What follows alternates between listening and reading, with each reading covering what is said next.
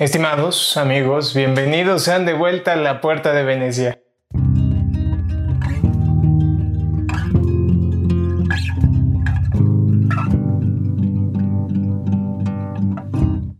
Yo soy Víctor Bernal y el día de hoy vamos a leer el segundo capítulo de La Puerta de Venecia, así que voy a comenzar. Capítulo 2. Ya nadie compra rosas en estos tiempos de guerra. Adelante, acérquense vecinos, grité al centro de la comunidad. Una disculpa que los congrega a tan temprana hora, dije mientras se reunían. Pero es que la situación es así, lo vuelven imprescindible. Imagino que Esteban y la doncella se levantaron con mis gritos, puesto que realmente eran fuertes como para ignorarlos. Y vaya susto que se habrán metido. Ya me imagino a ambos, desatinados y sin saber qué hacer. Esteban, perdido, preguntándose cómo llegó a mi recámara y por qué hay una doncella en la hamaca junto a él. Y la doncella, avergonzada, tratando de calmar a Esteban y explicándole que se desmayó en el agua el día anterior. Yo seguía dando mi discurso cuando ambos cruzaron la puerta negra de mi casa. La doncella se había quitado mi camisa y llevaba puesto su vestido del día anterior, mientras que Esteban se veía demasiado resacado para alborotar la situación. Hablando de él, de los dos, él y yo, él siempre fue el atractivo principal. Un sujeto alto, de cabellera alborotada y con barba pronunciada. Evidentemente era mejor partido que un enano de un metro y setenta centímetros frente a las damiselas de la ciudad.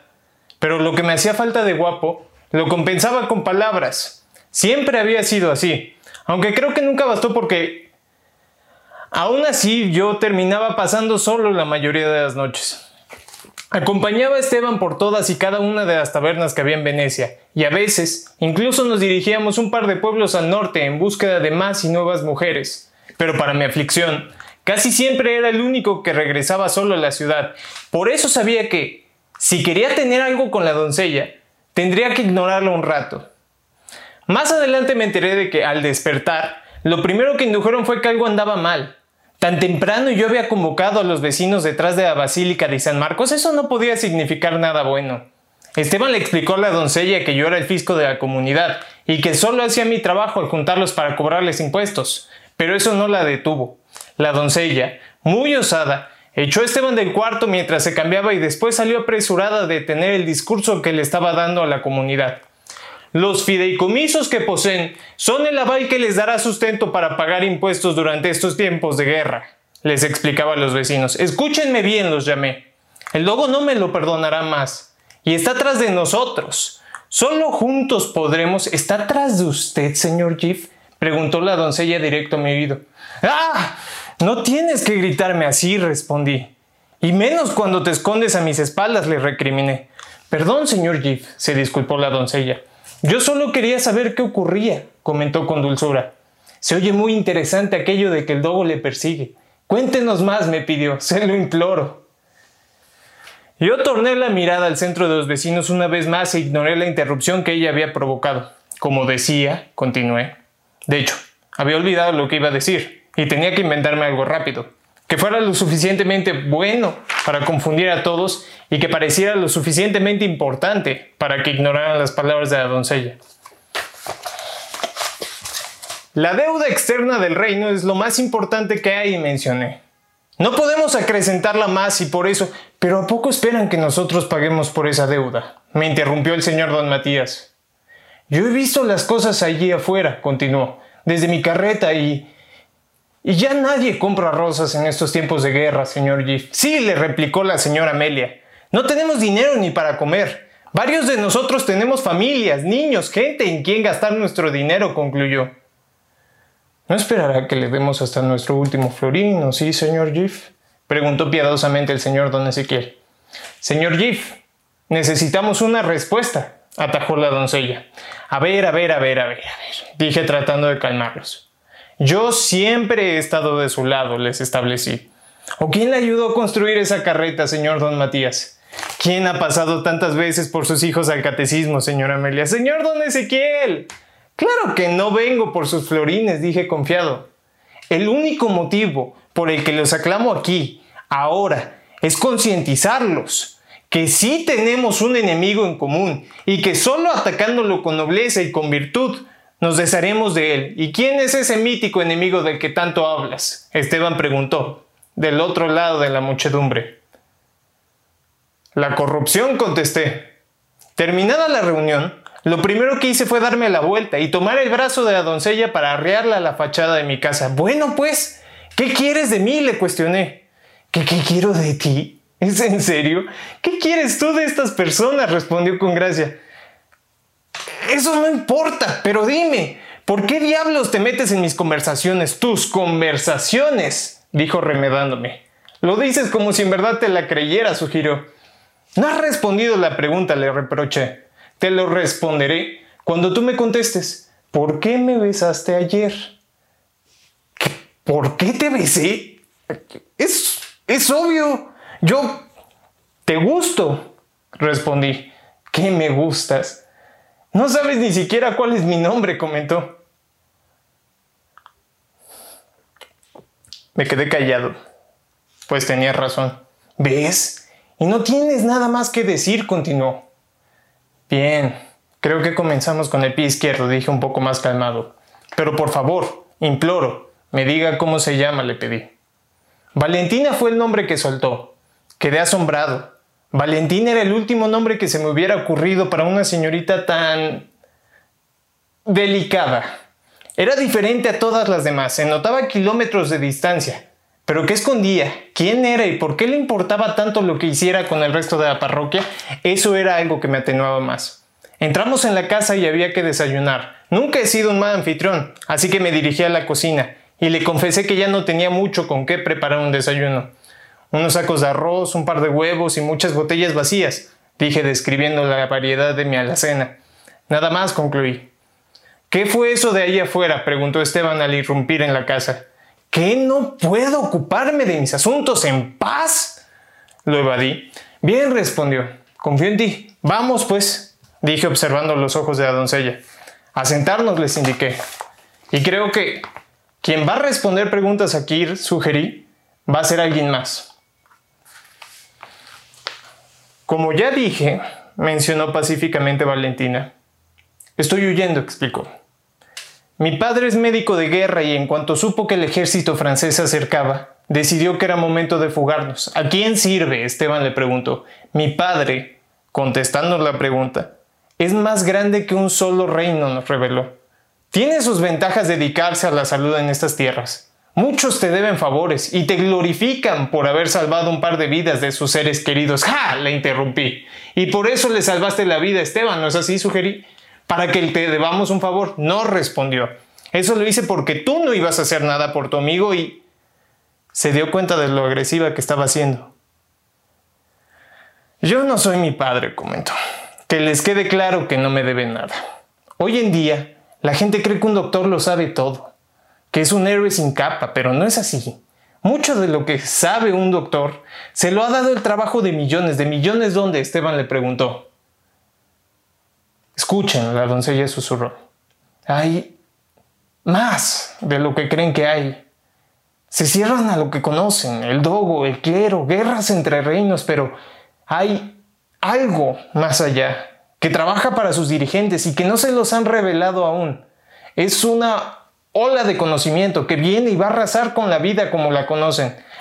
Ahí lo supe, estaba loca, pero dijo que un médico es la práctica del trabajo y la investigación de un millón de personas. Dijo que lo que hizo bajo el puente el día anterior fue la práctica en uno de los libros que había en la estantería de su padre. Y nos repitió una vez más que no le debíamos nada. ¿Y qué de tu padre? le volví a preguntar. ¿Van a querer café incluir? Sí, ambos respondieron. Mi padre... Mm, mi padre no es como el resto de los hombres. Es duro, firme y seguro de sí, contestó. Él siempre quiso tener una hija, a pesar de lo que le pudieran decir, o de que perdiese, o de que perdiese todas sus riquezas. A él nunca le importaron esas cosas, nos explicó. Sin embargo, le interrumpí. Estaban huyendo, concluí. Entonces les entregué su desayuno a ambos y me senté en la mesa para escuchar que Valentina había nacido y crecido en el seno de Venecia, que su padre había tenido fuertes enfrentamientos en pueblos aledaños y que fue beligerante en la batalla de Fornovo. Eso me sorprendió. Pero lo más impresionante era que la doncella estaba ahí, con nosotros. Pudo haber escapado, pudo haber ido al frente de batalla si así lo quería, pero estaba dentro de mi posilga, conmigo y con Esteban. Y aún no entendíamos por qué. Ese fue el segundo capítulo de La Puerta de Venecia. Espero que les haya gustado porque, no sé, siento que me comencé a relacionar con los personajes en este capítulo en específico. Ahora bien, hoy les quiero platicar acerca de la imaginación. Pero no nada más les quiero platicar de la imaginación porque dependo de su imaginación para que se para que vean la historia en su cabeza, dado que no pongo imágenes en el video. Pero quiero platicar de la imaginación desde otro punto de vista. Eh, desde el punto de vista de que para leer hay que imaginar. E, esa fue una frase que escuché hace unos años y que me sirvió bastante. Eh, realmente creo que para leer hay que imaginar y que si no estás imaginando a la hora de que estás leyendo, en realidad no estás leyendo. Sea lo que sea que estás leyendo, no, importa si estás leyendo un texto científico, algo fantástico o algo histórico. Al final de cuentas creas una visión en tu cabeza que funciona para que puedas entender lo que te están diciendo a través de las letras. Y bueno, sé que no es fácil comenzar a imaginar Em, yo cuando escuché la frase por primera vez me negué y dije, no, no es necesario, pero después me di cuenta de que en realidad funcionaba y me sirvió mucho para disfrutar de todos los textos que pudiera leer y no nada más los textos, de todas las canciones que pudiera escuchar, de todas las historias que me pudieran contar la imaginación se volvió algo muy importante y, grandioso dentro de mi cabeza. Y bueno, quiero ejemplificarlo en este caso con otra canción, un tanto viejita también. Salió en 1988, se llama Fast Car y es de Tracy Chapman. Y bueno, la canción va de una chava que no le gusta el lugar en donde está tiene problemas con su papá que es alcohólico, ah, dejó la escuela para dedicarse a él después de que su mamá los dejó y apenas si consiguió un trabajo y se le presenta una oportunidad con otro chavo que tiene un coche rápido, por eso se llama así la canción, y le dice, ah, tienes, tú, tú te avientas a que nos vayamos de aquí directito para la, con tal de que escapemos, órale. Y se van. Y, te van narrando la historia hasta que llega al primer coro. Y entonces la, canción va... La canción va algo así. Ay, yeah. And I had a feeling that I belong. And I, yeah. I had a feeling that I could be, could be so one, could be so one. Pero lo importante es ese Ay, ya. ¿Cómo lo canta? en realidad, ese, ese ay, ya, me, hace transportarme al coche con ellos. Y, en el coro te describe que de la velocidad con la que iban, sentía que estaba borracha y, y que ya se las resolverían cuando llegaran. Ya verían qué iban a hacer, etcétera, etcétera, etcétera. Y en realidad logras estar ahí con ellos por la imaginación.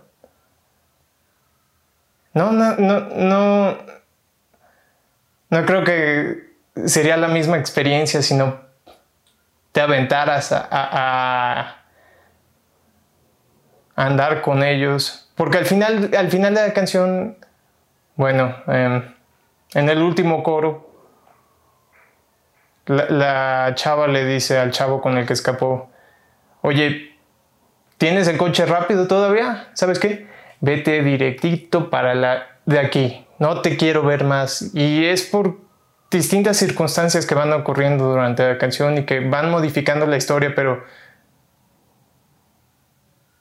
en realidad siento que la imaginación ahí te logra transportar a ese sentimiento y cruzas toda esa travesía. Y creo que es lo maravilloso de poder aventarte a imaginar lo que escuchas. Es un ejercicio de escucha e interpretación, de lectura e interpretación, de lo que quieras e interpretación.